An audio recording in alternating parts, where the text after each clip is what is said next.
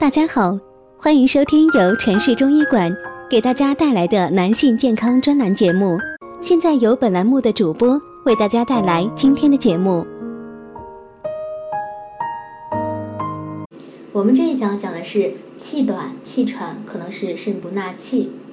气短是指呼吸比正常人短促，燥而带粗，气若有所滞，语言不接细或呼吸勉强。气短有虚实之分，虚多是肺脾肾虚所致。气喘是哮喘的俗称。气管病患者支气管过敏，只要受到一点刺激就会有反应，而支气管受到刺激后会引起收缩，支气管黏膜肿大并分泌粘液。经过一连串的作用后，支气管内径会变得狭窄，如此一来，只有极少数的空气可以通过，因此而引起喘鸣及呼吸困难。在日常生活中，这两种病症多为肺部疾病的并发症。大家在出现气短、气喘之时，会首先考虑到自己是否是肺部不适，但这两种病症并非由全部的肺部疾病所引起的。肾气不足同样可以诱发气短、气喘。肾主气之所纳，所谓的纳即固摄、受纳之意。这里是说肾具有摄纳肺所吸入的氢气，防止呼吸表浅的作用。类证治材喘症指出，肾为气之主，肾为气之根，肾主纳气，肝主出息，阴阳相交，呼吸乃和。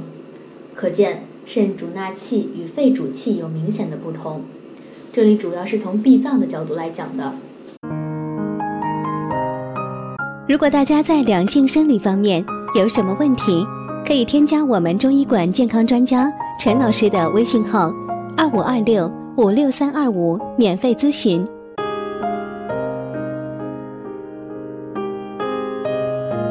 即是肾的闭脏之功在呼吸上的一种体现。所以，尽管人的呼吸由肺所主。但必须依赖肾的闭脏及纳气。从这里可以看出，呼吸均匀和调必须使肾的纳气功能正常。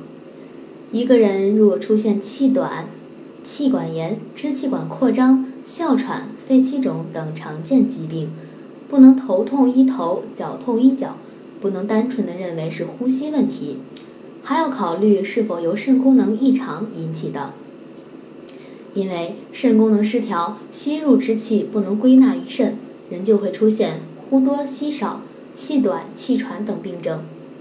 有些朋友肺部功能正常，但仍然患有气短、气喘等症状，这很有可能是肾功能出现了异常。在临床中，中医学看重对全身脏腑的调节，从而达到整体的阴阳调和。我们在日常生活中同样需要秉承这一点原则。